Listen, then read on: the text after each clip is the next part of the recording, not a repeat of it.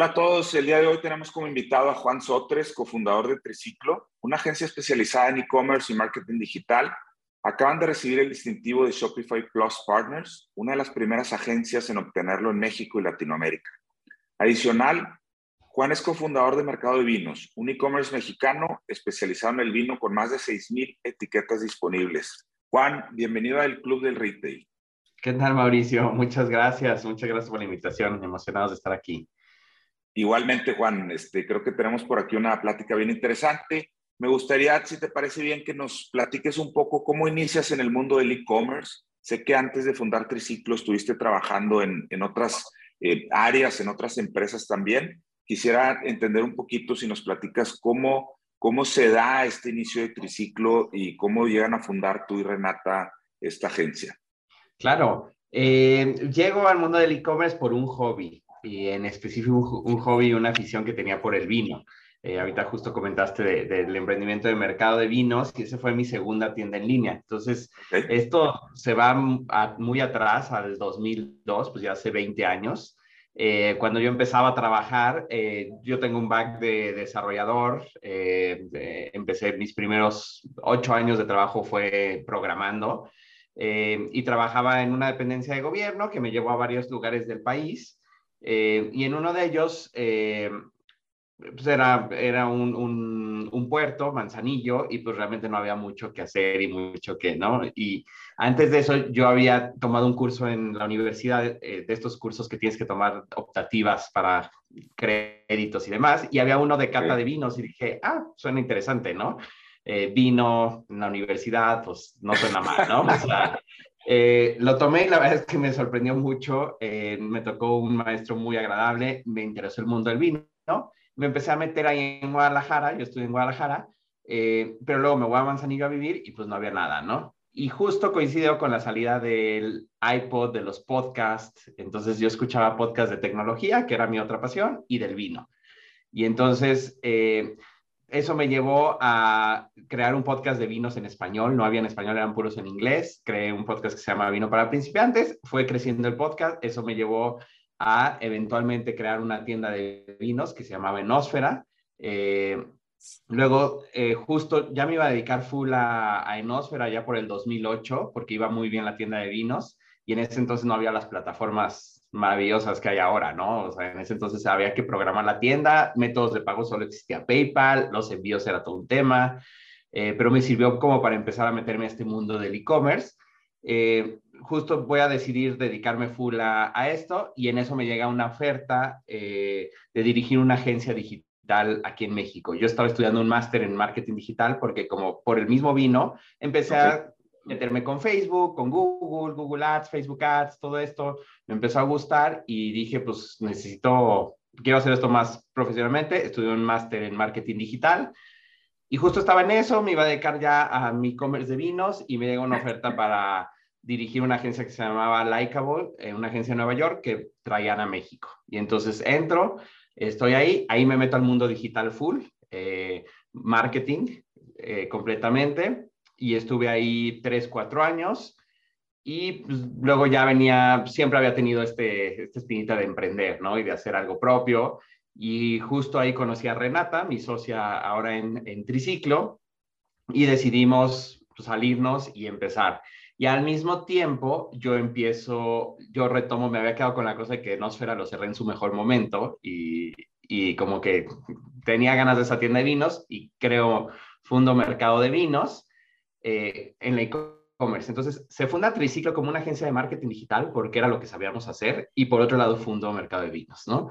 Eh, y luego el, eh, empezamos, fueron al mismo tiempo, en 2015 los dos emprendimientos, y yo voy a un evento de Shopify, yo había conocido Shopify unos meses antes y justo venía de, pues, de una plataforma muy a la medida, muy hecha en casa, y conozco Shopify y digo, esto está increíble, todo ya está, conectas paqueterías, eh, pagos, mails, todo en automático, ¿no? Y entonces venía a un congreso que se llama Unite en San Francisco de Shopify y pues decido ir, pero como merchant, por el lado de mercado de vinos, porque dije, pues voy a lanzar mi tienda, me viene bien este, este congreso de Shopify. Llegando allá, conozco a Eduardo Casta, que es el country manager de Shopify en México, y nos dice, oye, estamos empezando el programa de, de Shopify Partners, Shopify Experts en México, eh, ¿por qué no, o sea, ustedes qué hacen? No, pues tenemos una agencia de marketing y tal, y dijo, ay, ¿por qué no se suben a esto? ¿No les interesa el e-commerce? Y así de, ah, pues podría ser. Regreso del viaje con Renate y le digo, oye, pues salió esta posibilidad de tal, pues ¿qué opinas? Pues, ah, suena bien.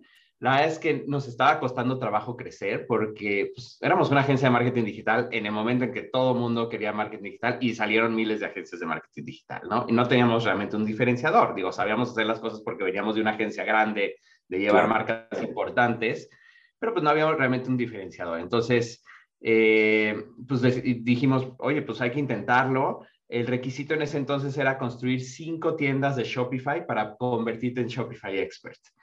Y entonces, pues, ¿qué hicimos? Dijimos a los clientes que teníamos de marketing digital, oye, ¿no quieres una tienda en línea? ¿No quieres una tienda en línea? Y literal se las regalamos.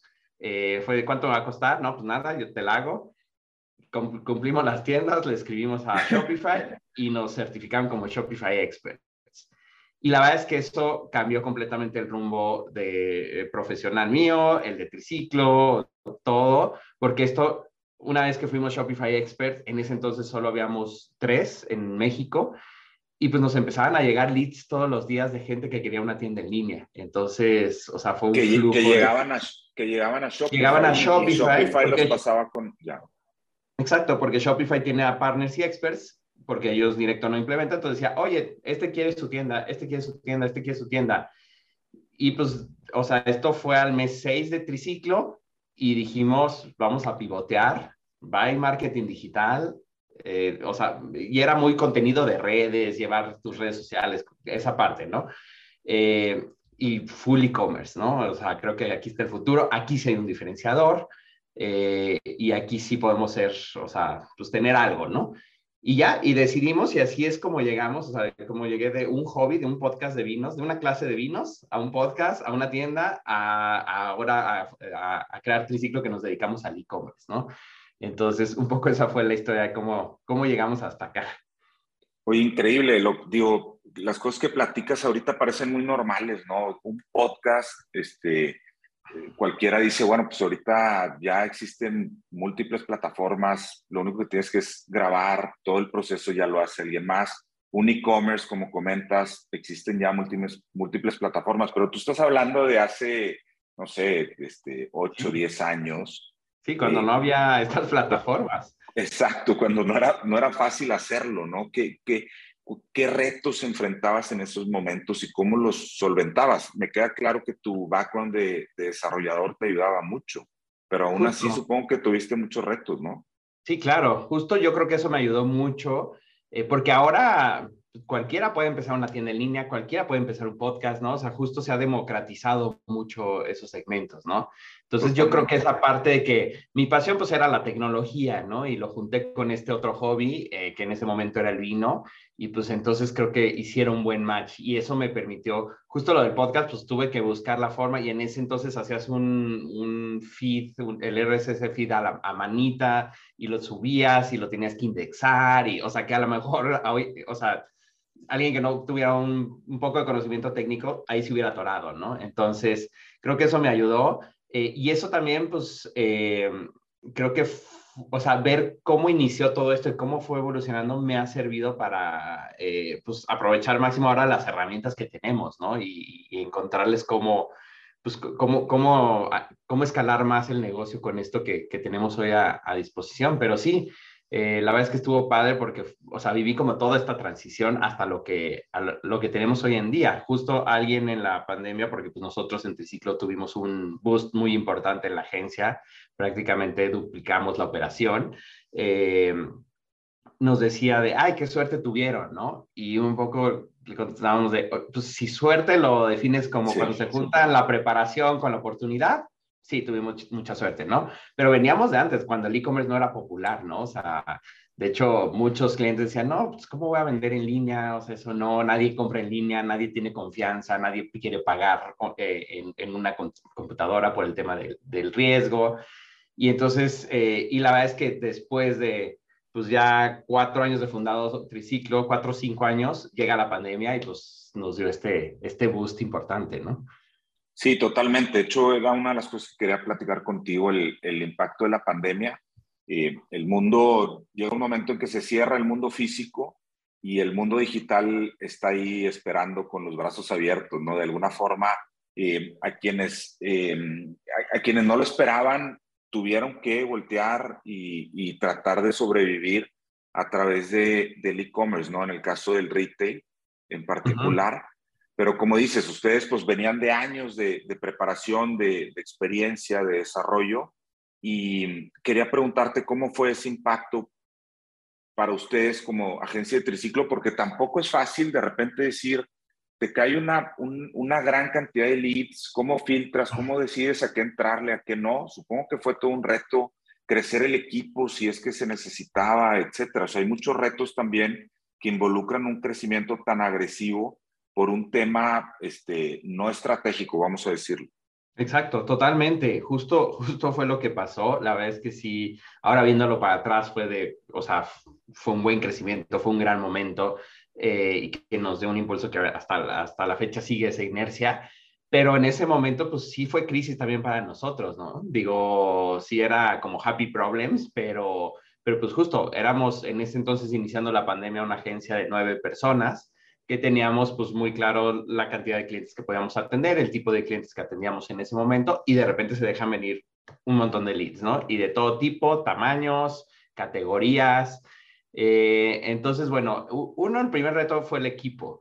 Es de, pues necesitamos más manos, ¿no? Porque, o sea, el primer mes lo sobrevivimos así, con lo que habíamos y pues trabajando ahora sí que horas extras todos pero luego ya era de, no, esto es, o sea, eh, necesitamos más equipo y pues justo en pandemia, pues era equipo remoto, equipo que nunca conocimos, hubo muchos que conocimos hasta un año después físicamente. De hecho, la primera vez que nos vimos, eh, hubo varias sorpresas porque así me acuerdo perfecto un diseñador que llegó a, la oficina y medía como casi dos metros, ¿no? Y, en la cámara no, se veía. Y en la cámara se veía así de, ay, estás bien alto, ¿no? Entonces, eh, cosas así, ¿no? Eh, entonces, pero también el onboarding y todo, o sea, contratábamos a alguien, teníamos la llamada así de bienvenida, tal, no sé qué, bueno, gracias, tal, cerrábamos y pues decíamos, pues, o sea, va a cerrar y se queda de, ¿y ahora qué hago, no? O sea, digo, medio tenía ahí de, oye, pues hace esto, lee esto, tal, pero pues no es lo mismo que estar en una oficina, estar en el contexto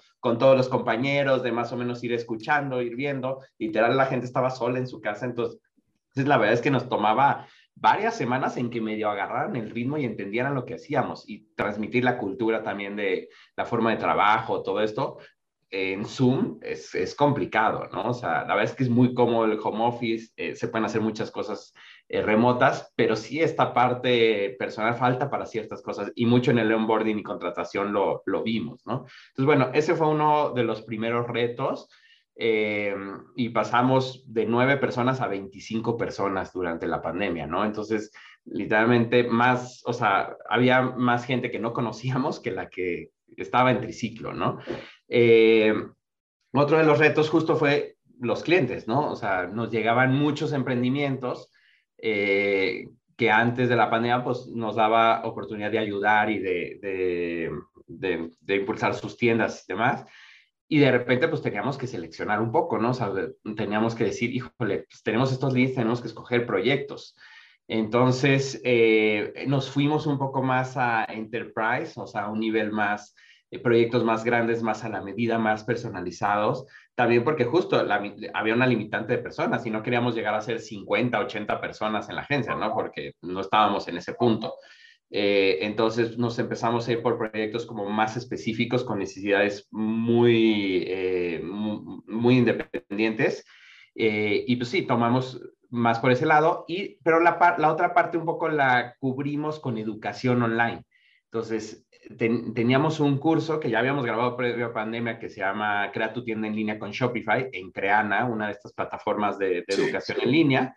Eh, y el curso llevaba, yo creo que 500, 600 alumnos antes de la pandemia y en la pandemia llegó a 15 mil alumnos, ¿no? Entonces, un poco justo llegaban muchos y decían, oye, tal, mira, no podemos hacer ahorita tu tienda porque tenemos, no tenemos capacidad, pero está este curso, tómalo en ocho horas vas a aprender todo lo que hacemos, lo está ahí explicado, ¿no? Y luego hacíamos muchos Zooms de, eh, para después del curso eh, ayudarte a incrementar tus ventas o cómo afrontar la pandemia con una estrategia de e-commerce. Entonces fuimos mucho educación para seguir apoyando todos estos emprendimientos, estos, estos proyectos que nos llegaban de, oye, estoy desesperado, eh, necesito hacer algo, ¿no? Hubo algunos que sí tomamos, que la verdad es que sí, pues coincidieron, eh, pues como las agendas, los objetivos, tal. Por ejemplo, me acuerdo uno de, de una chava que eh, tiene, tenía experiencias en Airbnb de, para pintar alebrijes. Yo no sabía que en Airbnb había experiencias, pero pues hay una sección que es muy popular. Y entonces venían los extranjeros, le contrataban la experiencia e iban a un taller y pintaban alebrijes y, le iba bastante bien. Obviamente llega la pandemia, Airbnb pues prácticamente se cierra eh, y pues se cierra su negocio. Entonces lo que hizo fue vender el kit de alebrijes con las pinturitas para que lo pintaras en la casa. Entonces le dio, el, le dio el cambio, eh, le ayudamos con su tienda en línea y le ayudamos a que vendiera y su negocio se volvió digital, ¿no? Y entonces, ah, y, justo fue en los primeros meses de pandemia que todo el mundo no tenía nada que hacer y que los rompecabezas y que todo esto que empezó a ponerse en popular. Entonces, pues la gente compraba alebrijes para pintar en su casa, ¿no? Entonces, hubo proyectos padres como ese y hubo otros retos también, pues muy grandes como Ticketmaster, por ejemplo, que pues vendían conciertos físicos y obras de teatro y, y se tuvieron que pasar a venderlos online, en streaming. Y su plataforma no estaba lista para, eh, para este tipo de modelo y al ser un, pues una empresa eh, pues grande y con mucha estructura, migrarse en pocas semanas era complicado, ¿no? En su propia plataforma. Entonces decidieron hacer una integración con Shopify para la venta de todos los streamings. Entonces, ese proyecto estuvo muy interesante. Chilimbalam, los, las tiendas estas de los chilitos y las papas, igual. En retail, pues su venta se fue a prácticamente cero, pues ellos son muy de, de, la plaza, de que vayas pasando, de que antes de entrar al cine, ¿no?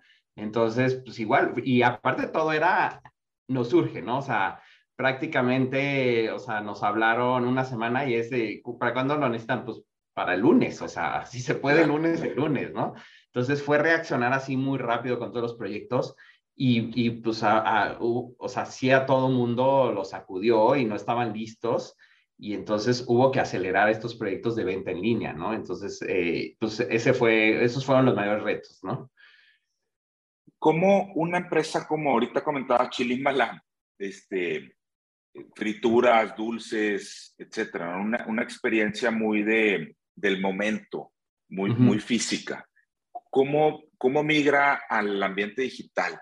¿Y qué, qué tipo de, o sea, ¿qué, adaptabilidad tienes que tener para la experiencia? Evidentemente ya no vas a vivir la experiencia eh, física donde te preparan, eh, etcétera, ¿no? ¿Cómo lo migras a, a una experiencia e-commerce en este caso? Claro, justo se tuvo que adaptar la experiencia y la oferta de productos, ¿no? Porque en la tienda te puedes comprar unos, unas gomitas enchiladas y ya te vas, ¿no? Y 30 pesos, 50 pesos. Pero pues no vas a pedir online para pedir unas gomitas que te lleguen a tu casa y que, ¿no? O sea, entonces eh, lo que se hizo fue eh, pues, crear productos específicos para consumo en casa y para que hiciera sentido. Entonces, por ejemplo, eh, se hizo una caja con diferentes como snacks y esta era un poco una caja de regalo y de hecho se volvió popular por eso porque tú se lo mandabas a tu novia, a tu mamá, a tus amigos, ¿no? Como un poco de regalo de, ya ves que hubo mucho esta fraternidad en pandemia de, pues aquí estamos, no estamos lejos, pero estamos cerca, ¿no? Eh, y entonces, y se hizo una página especial para que fuera una experiencia donde tú seleccionabas el tipo de caja, seleccionabas si querías, qué contenidos querías y se iban poniendo en la cajita los diferentes, como las gomitas, los mangos, los, los cacahuates. Y entonces armabas y luego le podías poner un mensaje personalizado y tal, y ya lo pagabas y se mandaba tu caja hecha, ¿no? Y luego sacaron unas papas, eh, o sea, las papas típicas, papas fritas, pero en unos botes grandotes, como tipo de palomitas del cine, con una tapa muy buena y venían con su salsa, la salsa que tienen ahí, marca Chilimalab. Eh, como para que sí, o sea, ay, vamos a ver una película, deja, pedimos nuestro kit de, de snacks, ¿no? Y te mandamos las papas y la salsa y tal. Entonces hicieron productos muy específicos para, para, para eso. Eh, aparte vendían el granel normal, pero sí obviamente tenía mínimos de compra y demás. Entonces, pero sí buscaron pues tratar de adaptarse a, a, que fuera atractivo, ¿no? Porque sí, pues eran, eran una tienda muy de, de, que se te antojaba en el momento. Y la publicidad, pues sí, era muy como en la nostalgia de, no sé, o sea, no, no, no, extrañas este producto, este producto, este producto, ah, pues lo puedes tener en tu casa, ¿no? Totalmente. Bien interesante ese tema que comentas porque a veces pensamos que es simplemente abrir un e-commerce, ¿verdad? Y, trasladar lo que, lo que sucede en la tienda física, simplemente subir productos y en realidad no es. O sea, hay una estrategia mucho más profunda detrás cuando desarrollas un e-commerce para, para complementar tu, tu estrategia física o si naces como e-commerce nativo, ¿no? Sí, exacto. Y hay tiendas que es muy fácil, no sé, una tienda de muebles, ¿no? Y vender muebles online, pues es es muy fácil esa transición, pero hay otras que es un producto que online ya, o sea, eh, depende mucho de la experiencia, de tocarlo, de sentirlo, de verlo, ¿no? Y online cuesta un poco de trabajo, entonces justo hay que adaptar, ¿no? Y la ventaja es que ahora existe la realidad aumentada, existen temas de simulación, por ejemplo, hay, hay páginas de lentes que eh, para probártelos le das clic, ah, me gustan estos, tal, se prende la cámara y te los pone aquí como filtro, ¿no? Como filtro de TikTok o de Instagram, ¿no? Y entonces ya ves más o menos cómo se te ven. O sea, hay que, pues, acudir a eso, ¿no? Incluso en la misma de muebles que decía, pues, el tema de, realidad aumentada se ha vuelto muy popular para desde, ah, a ver cómo se vería este sillón en este espacio y pones tu celular y te lo monta y lo ves y tal y no sé qué. Entonces, pues hay que llevar eso porque la gente, pues sí, eh, todavía extraña esa parte de sentirlo, de olerlo, de, de, verlo en físico, ¿no? Totalmente. Y hablando de esto de, de los componentes o de los complementos a, la página, ¿hasta dónde te da Shopify eh, los servicios y, y, hasta dónde ustedes complementan con otras tecnologías? Es decir, este, tú puedes desde Shopify hacer la simulación de los lentes, eh, los temas de realidad aumentada como la mueblería, o eso ya es desarrollo que ustedes generan. Eso ya son desarrollos más independientes. Digamos que Shopify, yo siempre hago la, analogía con un, un, teléfono móvil, ¿no? Eh, donde pues, tú lo compras y puedes tomar fotos, puedes hacer llamadas, puedes hacer muchas cosas, ¿no? Lo básico del teléfono. Pero luego le instalas apps para tener eh, eh, Spotify, para tener Waze, para tener eh, todas estas apps, Instagram, Facebook y demás, ¿no? Y un poco la tienda de Shopify funciona similar. Tú tienes la base que tiene todo para que vendas en línea, o sea, puedes con eso vender en línea y tenemos clientes que la tienen así tal cual y venden bien en línea y han crecido así. Pero tienes una tienda de aplicaciones donde dices, ah, quiero un programa de lealtad y vas a la tienda y hay un programa de lealtad que le puedes instalar para dar recompensas por, por, tu compra, por tu cumpleaños, por compartir en Facebook, todo esto, ¿no? Quiero una aplicación para eh, reviews, entonces reseñas de los productos en automático tal. Ah, pues instalo una aplicación. Quiero una para hacer mis envíos, entonces instalo. Entonces vas instalando como plugins o complementos. Eh, para, para, hacer más robusta tu tienda y también se pueden hacer integraciones más a la medida, ¿no? Justo eh, hay, hay muchas cosas que se resuelven con apps, pero hay unos clientes que sí tienen necesidades muy específicas y ahí sí desarrollamos algo, ¿no? Pero digamos que pues, el límite es el cielo, ¿no? O sea, ahora sí que si se le ocurre algo al cliente, es posible. La verdad es que Shopify tiene una plataforma muy flexible en ese sentido donde se van conectando diferentes elementos a su API y puedes construir lo que quieras alrededor de esa base, ¿no? Entonces, la verdad es que en ese sentido escala muy bien la plataforma. Justo es algo que con los clientes lo platicamos, sobre todo los clientes pues ya más eh, enterprise, más grandes, porque nos dicen, oye, pero es que Shopify, pues yo he escuchado que es como para que mi sobrino venda playeras y no, o sea, es una plataforma así.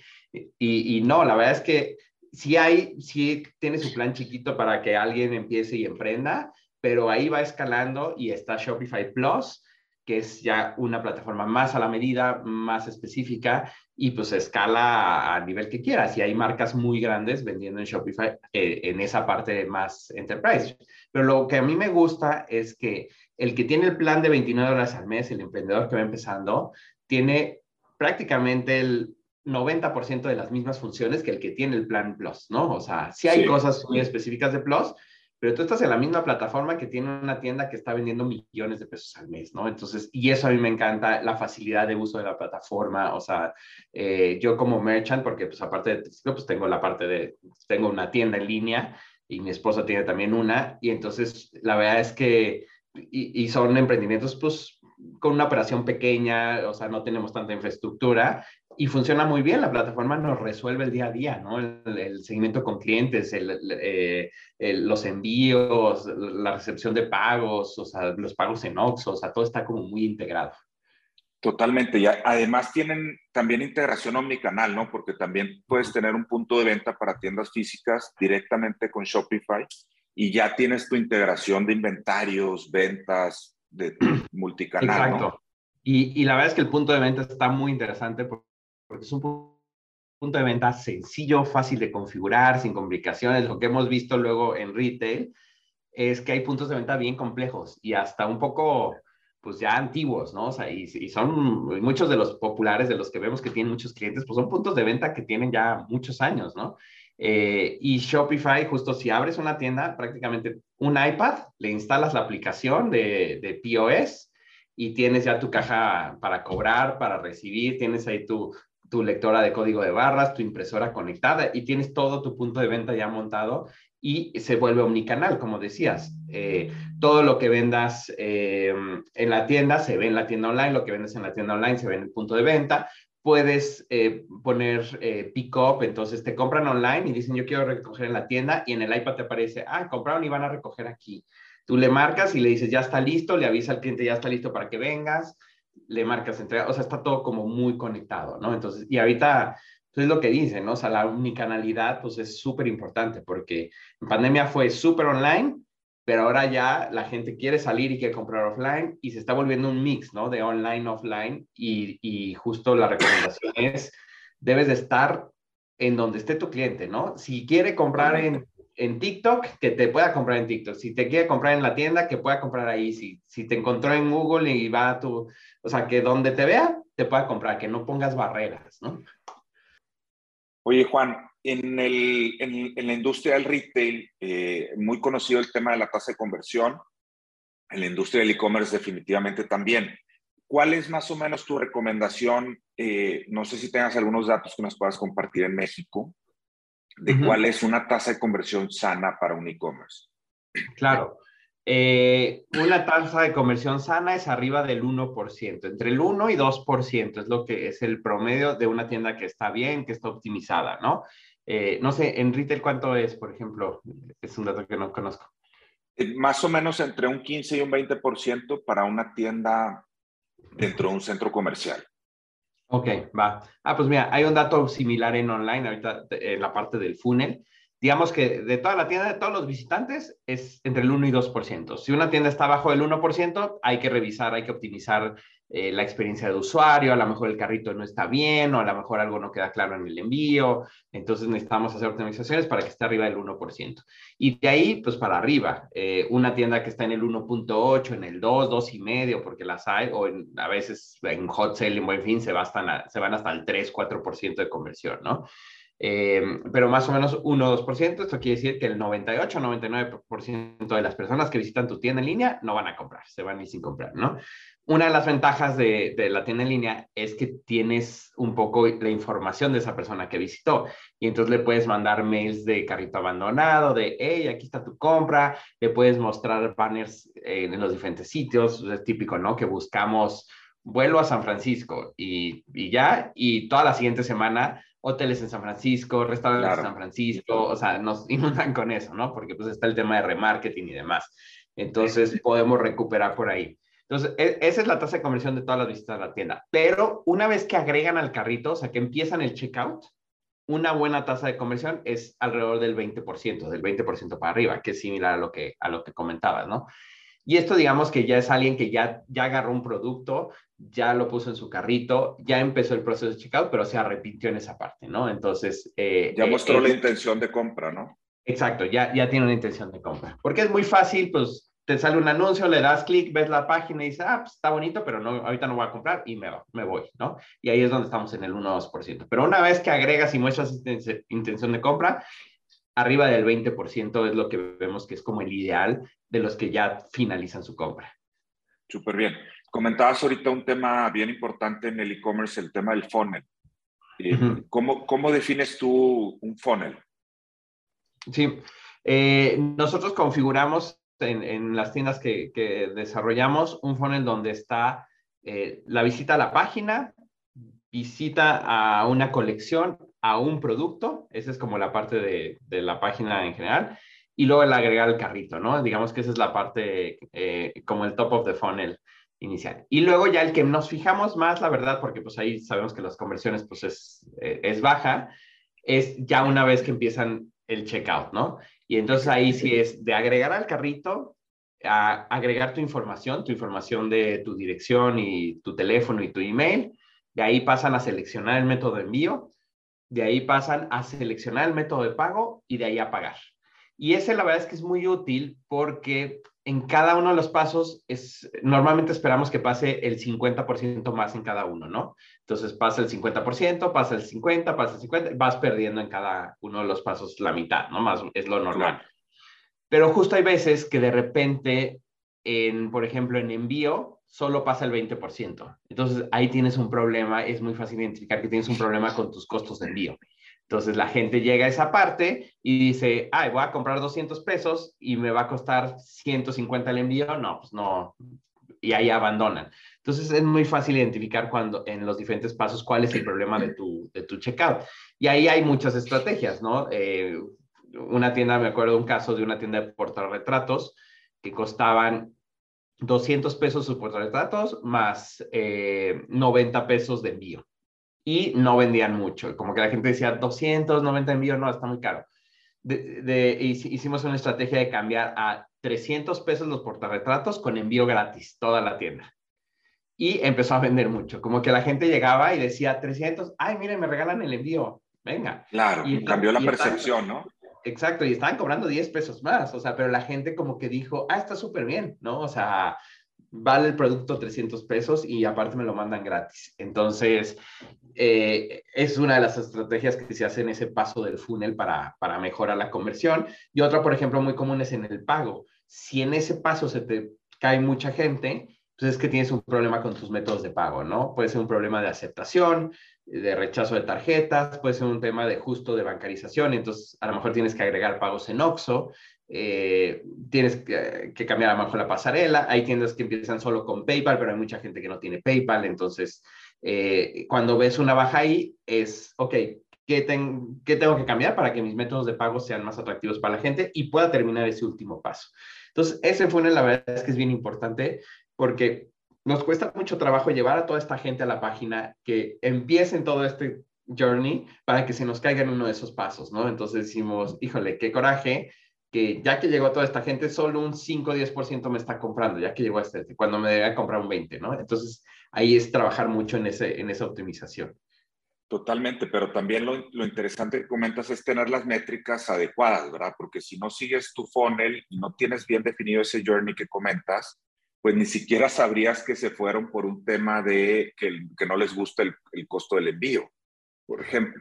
Totalmente. Eso es bien importante lo de las métricas, tenerlas bien identificadas y saber en qué fijarte, porque nos pasa a veces que llegan clientes que dicen, necesito rediseñar mi página porque no vendo. Y, eh, y ya vemos la página y pues está bien, ¿no? O sea, está bonita, está bien estructurada, la vemos y pues no está mal. O sea, digo, podemos hacer algo a lo mejor un poco más bonito, más atractivo, pero pero no creo que vayas a vender más por eso, ¿no? Eh, y, y, entonces decimos, a ver, podemos ver tus analytics y a lo mejor vemos que justo todo mundo se cae porque no puede pagar. Y entonces de, oye, tu página está perfecta, pero más bien tienes un problema aquí. Pero muchos dicen, no, necesito otra página porque esta no vende, ¿no? O necesito cambiarme de plataforma, o necesito... Y no, justo si te fijas en las métricas, la ventaja de, de todo el tema e-commerce digital es que es súper medible, todo es muy medible, tienes estadísticas de todo lo que está pasando en todo el tiempo en tu tienda. Incluso hay herramientas que te permiten grabar eh, lo que, la visita de la persona, ¿no? O sea, entonces por eso, por eso toda esta aceptación de cookies y demás, ¿no? Porque hay un tema de privacidad, pero literal tú puedes ver que hace cinco minutos entró una persona en un iPhone desde Guadalajara y ves una grabación de lo que estaba haciendo en su pantalla. Entonces tú ves cómo mueve el mouse y cómo lo hizo para abajo y cómo se movió y cómo tal y cómo se salió. Entonces, eh, la verdad es que eso te ayuda mucho a ver y decir, ok, a ver, vamos a entender por qué se salió. Y por ejemplo, en un caso con una tienda em, que hicimos este análisis de grabaciones, vimos que le salió un pop-up que cubría toda la pantalla y la gente cerraba la página, ¿no? Entonces, y fue muy común, o sea, veíamos, estaban navegando, le salía el pop-up y se iban, o sea, ni siquiera lo cerraban, se iban. Y literal era eso, o sea, era deshabilita el pop-up porque estás espantando a la gente, ¿no? Y no nos hubiéramos dado cuenta, porque ahí a lo mejor ves las visitas, ves el tiempo y pues, no, pero ya que ves la grabación dices, ah, mira, esto los está espantando, ¿no? Entonces, o no encontraron el botón para darle clic a comprar o tal. Entonces, es, eso a mí me encanta que es todo muy medible y puedes tomar acciones para, para cambiar, ¿no? Porque creo que no hay nada peor que pues, no saber por qué no está funcionando, ¿no? O sea, o sea, es que o sea, está todo bien, es un buen producto, es un tal, estoy echando ganas y no vendo, ¿no? Y, y, la ventaja aquí es que puedes identificar muy bien el motivo. Totalmente. Hay una frase muy famosa que dice que sin, sin datos es solamente una opinión. Exacto, ándale, justo. Oye, se viene el hot sale ya a finales de este mes. ¿Qué recomendaciones puedes darle a, a, alguien que, que, va a experimentar por primera vez el hot sale como, eh, como, como e-commerce, vaya, como eh, vendedor? Eh, ¿Cuáles son tus recomendaciones que, que haces directamente para tus clientes? Va. Sí, la verdad es que Hot Sale y Buen Fin son dos picos de venta importantes en las tiendas online, ¿no? O sea, se ve un cambio muy importante en la tendencia. La gente justo está esperando esas ofertas y a lo mejor tú tienes pensado comprar un sillón y pues dices, ah, ya viene el hot sale, me voy a esperar a ver qué ofertas hay, ¿no? Entonces, mucha gente trae ese chip y está esperando esas fechas. Entonces, una es eh, la preparación, o sea, planear bien tus promociones, todo.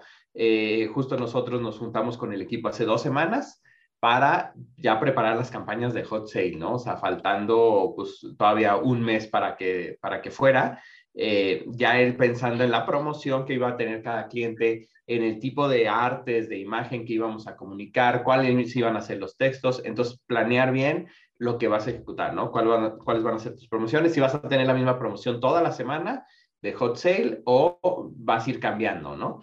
Eh, lo que hemos visto, los dos primeros días son muy fuertes, o sea, hay un pico, luego baja, se, se queda un poco flat y los dos últimos días otra vez son fuertes, ¿no? Entonces, digo, en ese bajón, de todos modos hay buena venta, ¿no? Pero digamos que los dos iniciales, los dos finales son muy, muy buenos.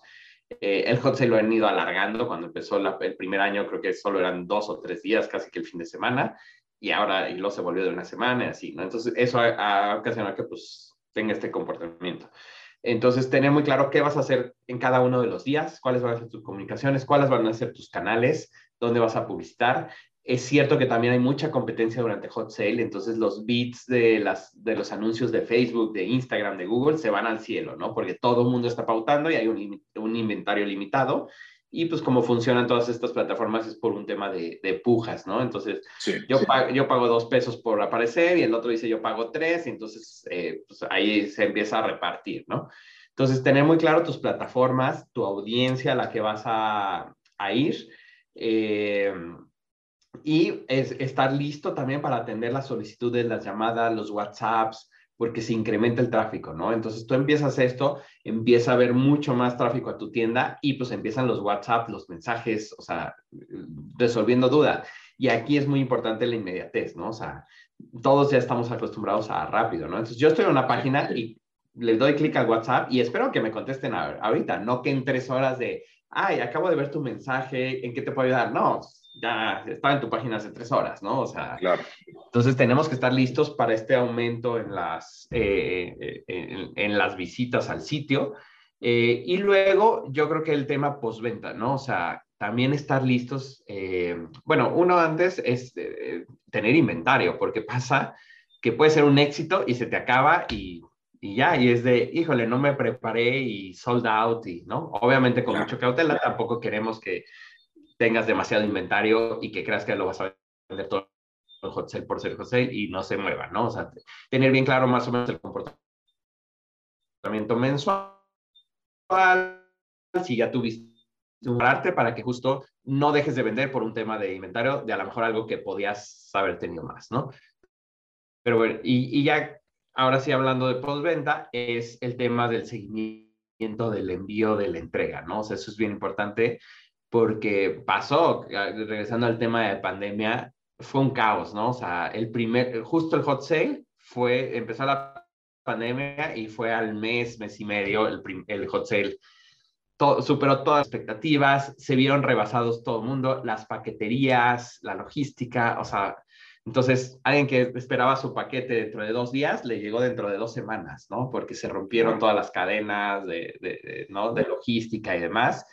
Entonces, eh, sí tener, estar preparado para este momento y decir, ok, ya sé que voy a enviar con estas paqueterías o voy a hacer entregas última milla o va a ser pick-up en mi tienda y voy a tener claro mis tiempos de entrega también para poderlos cumplir. Entonces, porque sí es un aumento de demanda y no es lo mismo mandar cinco paquetes en el día, mandar 50 paquetes, ¿no? Entonces, saber que puedes con ese volumen de compra. Entonces, sí estar muy preparados, eh, porque la verdad es que sí es una gran oportunidad. O sea, eh, sí vemos un aumento importante en las ventas.